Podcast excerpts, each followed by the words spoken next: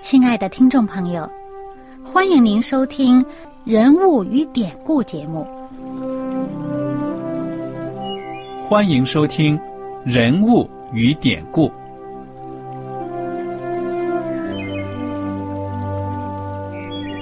听众朋友们，当你读圣经的时候，不知道有没有过这样的想法？生活在几千年前的圣经人物，与我们这生活在二十一世纪的人有什么相关吗？那些古时候缔造了历史的伟人们，只是些令我们感叹而望尘莫及的对象吗？那些败坏了品德的小人和有负圣托的失败者，难道只是为了让我们嗤之以鼻吗？在这个人物与典故的节目里，我和小燕将与大家一起，通过圣经中的人物和他们的事迹，看看我们能从他们的故事中得到哪些启发，以便用正确的态度来对待我们每天所面对的生活和挑战，共同奔走天国的旅程。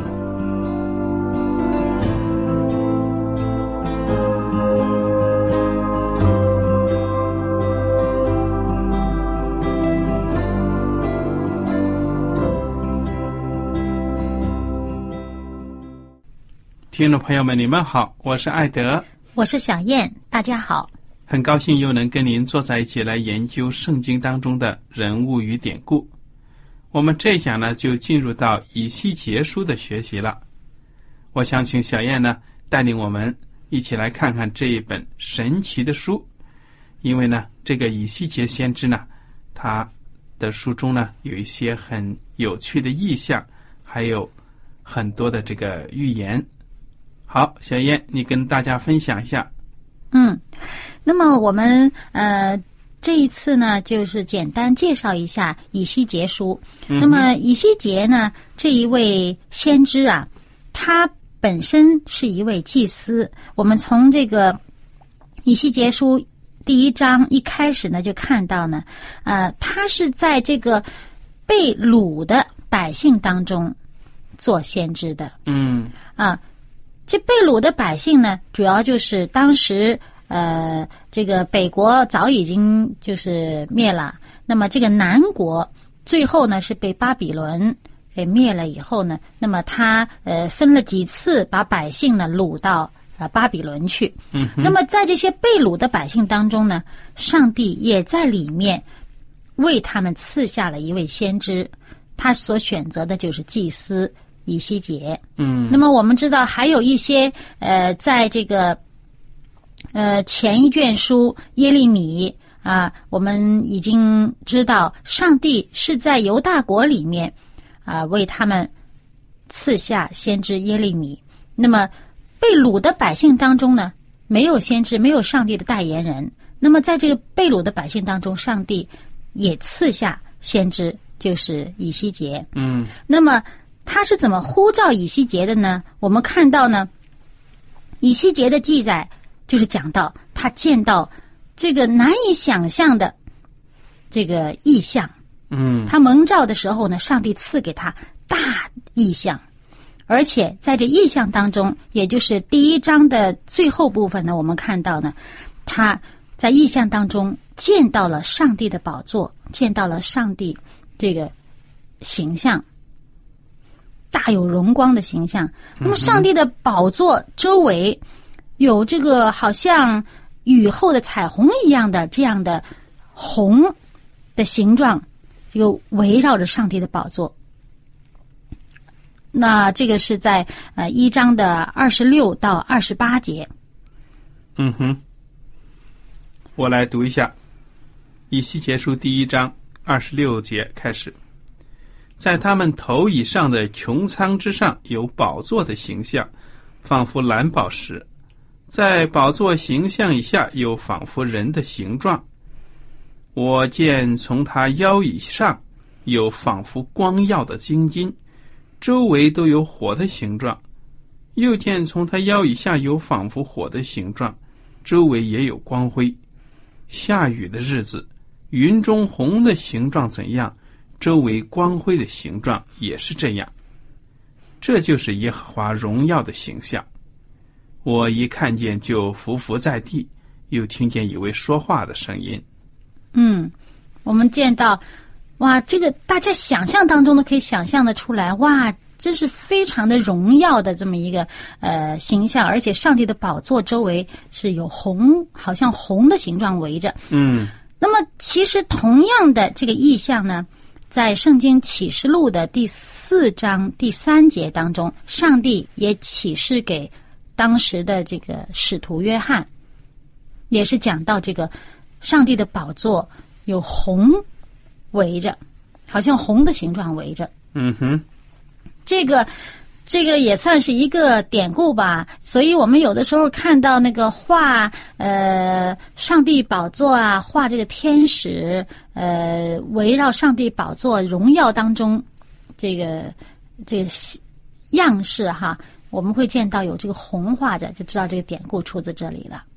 嗯，其实呢，最早就是挪亚出了方舟之后嘛，嗯那个雨都停了，所以上帝跟这个挪亚就说了：“我以后呢，再也不会用水来毁灭这个世界了。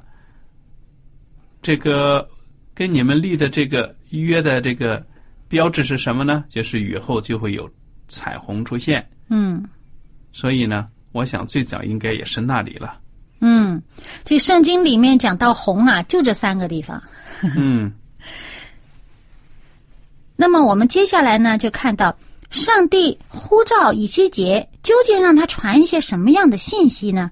就看到这个第三章啊，以西结书第三章的第一节就讲到，上帝对他说什么话？嗯，人子啊，要吃你所得的，要吃着书卷，好去对以色列家讲说。嗯哼，于是我开口，他就使我吃着书卷。那么这里面就讲到呢，上帝赐给他一卷书，这就是上帝给他的信息啊，让他吃进去，要让他吃进去以后，目的是要向百姓讲说。那么讲说这个信息呢，那么他是以一个什么身份？上帝呼召他呢？我们看到这个后面的第十七节，上帝说什么？说人子啊，我立你做以色列家守望的人，所以你要听我口中的话，替我警戒他们。嗯上帝选了以西结，要他做上帝百姓的守望者，替上帝来警戒百姓。那么这样的信息呢，在后面的呃以西结书三十三章的时候，又再次强调了。那么他要向百姓警戒些什么呢？我们知道呢，这个以西结书里面几次三番一再的谴责了，呃，这个百姓啊，上帝百姓呢，他们离弃上帝，他们之所以沦落到呃国家没有了，呃人呢也被掳了，到其他的国家去，他们怎么说呢？没有了自己的国家，没有了这个这个民族的这个自尊，还有他们的这个人的这个自由，原因是什么？是因为他们犯罪。嗯，那么上帝呢？说你们啊是硬着心肠去犯罪，以至于受这个罪的责罚。那么在十一章的十八到二十二节呢，就讲到我要把你们的这个硬的心肠要软化，嗯哼，就是要赐给你们一个新的心。亲爱的，帮我们读一读吧，十一章的十八到二十二节。好的，我来读一下《以西结书》十一章十八开始。他们必到那里，也必从其中除掉一切可憎可厌的物。我要使他们有一有合一的心，也要将心灵放在他们里面，又从他们肉体中除掉实心，赐给他们肉心，使他们顺从我的律例，谨守遵行我的典章。他们要做我的子民，我要做他们的上帝。至于那些心中随从可憎可厌之物的，我必照他们所行的报应在他们头上。这是主耶和华说的。嗯，在这里面呢，呼吁百姓悔改，执迷不悟的，那就是自取败亡了。那么我们在看这个十八章的时候呢，上帝苦口婆心的规劝百姓，呼吁百姓离弃罪恶而从善。十八章的二十一到三十二节，我们先来读读二十一到二十三节。好，我来读。恶人若回头离开所做的一切罪恶，谨守我一切的律例，行正直与合理的事，他必定存活，不致死亡。他所犯的一切罪过都不被纪念，因所行的义，他必存活。主耶和华说：“恶人死亡，岂是我喜悦的吗？不是喜悦他回头离开所行的道，存活吗？”我们再来看三十节到三十二节。所以主耶和华说：“以色列家呀，我必按你们个人所行的审判你们。你们当回头离开所犯的一切罪过，这样罪孽必不使你们败亡。你们要将所犯的一切罪过进行抛弃，制作一个新心和心灵。以色列家呀，你们何必死亡呢？主耶和华说：我不喜悦那死人之死，所以你们当回头而存活。”我们看到上帝的心肠，哈，嗯哼，上帝呢，就是说呢，只要你愿意悔改，你就有生命。嗯，偏偏呢，就是有恶人呢，他就是愿意硬着头皮也要走那个灭亡的道路。所以实在是让我们觉得非常的遗憾。其实这些话呢，不只是对当时，呃，上帝的选民啊。呃，讲的，我们知道圣经的话嘛，也是对我们所讲的。嗯，他讲到当时上帝百姓的状态，就是硬着头皮去作恶，但是上帝说：“你们回头吧，你们回头，我不希望你们就这样下去，我舍不得你们就这样灭亡。”嗯，那么上帝其实也是在对我们呼吁。我们知道，在之前的以赛亚书啊、耶利米书。也是曾经讲到，我们上帝的这个百姓呢，他们走错路，他们灭亡，是因为他们无知，他们对从善无知。那么上帝呢说：“我要帮助你们，让你们知道什么是善道，我要引导你们走回善道上。你跟从我，你就必然可以存活。”嗯哼。那么在这个二十三章当中呢？上帝就用了一个比喻，比喻呢，就是有两个呃妇女啊，这个是姐妹的妇女，她们好像淫妇一样的。那么用这样一个比喻呢，就比喻以色列民族的这个南北两国百姓的这种状态啊。那么他们除了这个平时道德的这个呃走向了邪路、偏邪、奸淫。他们的属灵的状态也是远离上帝。之所以他们道德败坏，是因为他们属灵上面远离弃了他们的领导者，离弃了造他们、拣选他们的、眷顾他们的这个上帝、天赋上帝。那么就讲到，所以他们到到现在这种灭亡的地步呢，这是他们的罪的结果。而在二十五章到三十二章，就同样预言了这个四周围其他的列国也会因为他们的作恶是遭报，就是所以中间连续这么多章里面呢，都是讲到人不管你的身份是不是上帝的选民，或者是呃。没有得到上帝信息的其他的那些人，你们灭亡也都是因为你们自己的罪孽，因为你们的作恶。嗯，所以呢，在这个三十三章的时候呢，上帝就再次强调了守望者的职责，强调了以西结，你作为一个守望者，你的责任，你现在在被掳的百姓当中，在使你要使他们悔改，你要把我的信息传给他们。我们来看一看三十三章，读几段吧。那么在三十三章里面呢，我们看到这个第七节开始讲到人子啊，我照样立你做以色列家守望的人，所以你要听我口中的话，替我警戒他们。那接下来第八节以后呢，请艾德帮我们读一下。好，第八节，我对恶人说：“恶人呐、你必要死。你以西结若不开口警戒恶人，使他离开所行的道，这恶人必死在罪孽之中。我却要向你讨他丧命的罪。倘若你警戒恶人转离所行的道，他仍不转离，他必死在罪孽之中。你却救自己脱离了罪。嗯，接下来呢，我们再看看十一节啊。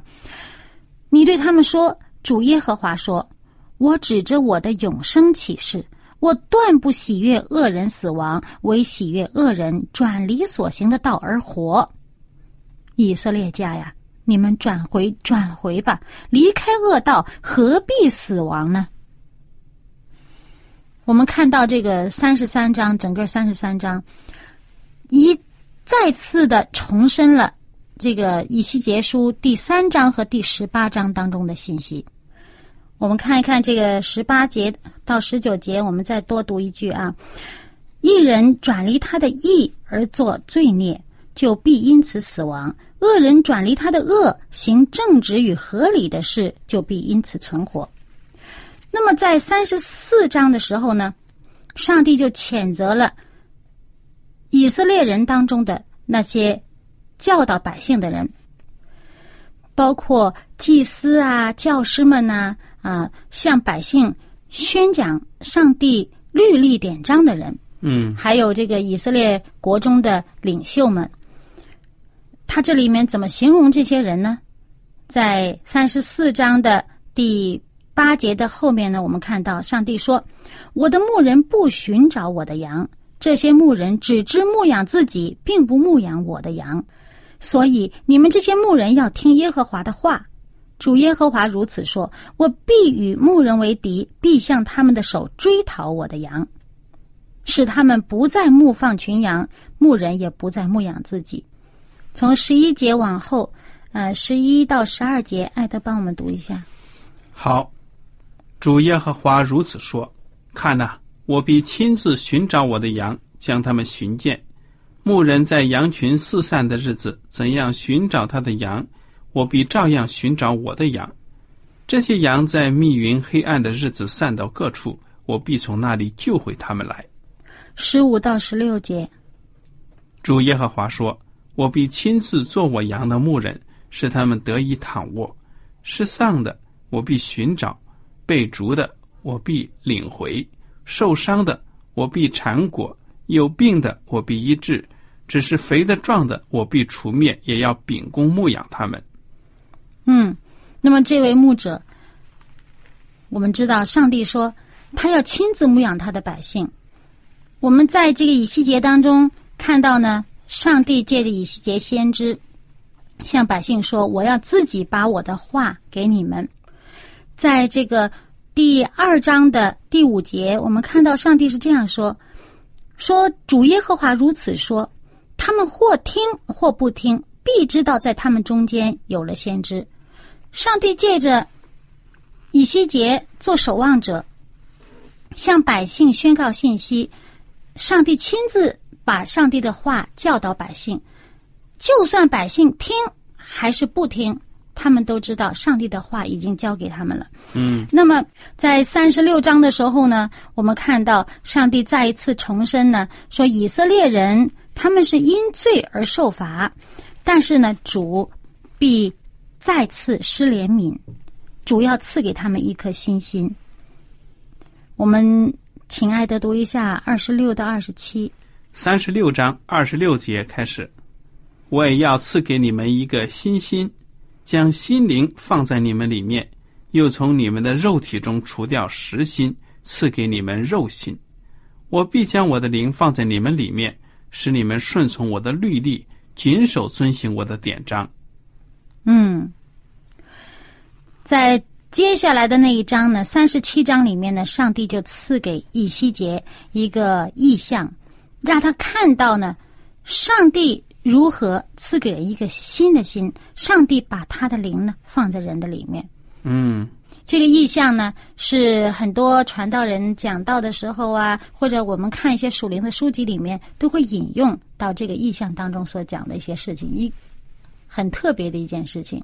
对呀、那么在这个平原上有这么多的骸骨，你想想，这个骸骨呢，都是人体可以说已经腐烂到了最后的这个，等于只剩骨头了，哎没有肉了。但是呢，就是这样一种败坏的、没有生命的迹象呢，只有上帝的灵一进入呢，就有复活了。嗯，枯骨头复生，啊，这个这个散在那儿的那么多的这些枯的骨头，没有生命的，已经是嗯、没有可能再有生命的东西呢。上帝让他开始那些骨头连接起来，有筋啊，有肉啊，有皮呀、然后还有气息。上帝的气息一进入这些骸骨，我们看第十节讲到这个气息就进入骸骨，骸骨变活了，并且站起来，成为极大的军队。嗯，所以我们看到上帝的能力啊，就是了不起啊。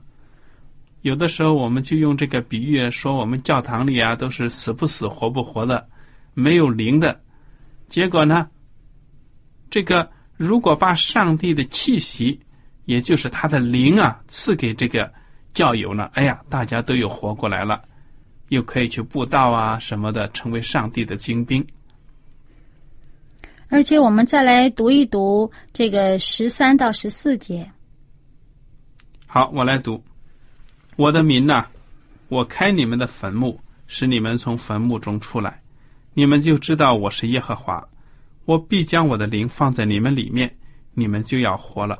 我将你们安置在本地，你们就知道我耶和华如此说，也如此成就了。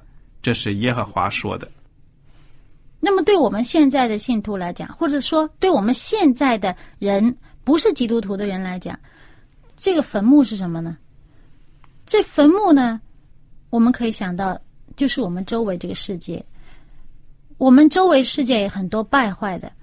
那么，我们所生存的这个地球，从最早人类这个离弃上帝，选择了离弃上帝的时候，我们在这个地球上生存的时候，整个世界败坏了，人心败坏了，我们的身心、我们的灵性都在衰退。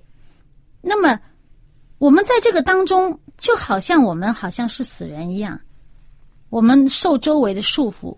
但是上帝说：“我可以使你们从坟墓当中出来，从你们的黑暗当中出来，重见光明。我要赐给你们新的心、新的灵，使你们重新有生命，而且你们将会成为坚强的、刚强的、强大的军队。这是非常美好的应许啊！所以，只有上帝呢，才能够给我们生命。虽然我们在这个世界上，有的时候看起来表面也很健康啊，有生命气息，但是我们的灵命呢，可能死亡了，对不对啊？嗯。那么，在接下来三十七章的后半部分呢，最后的部分呢，就讲到二十四节，就讲到我的仆人大卫必做他们的王，众民必归一个牧人，他们必顺从我的典章，谨守遵行我的律例。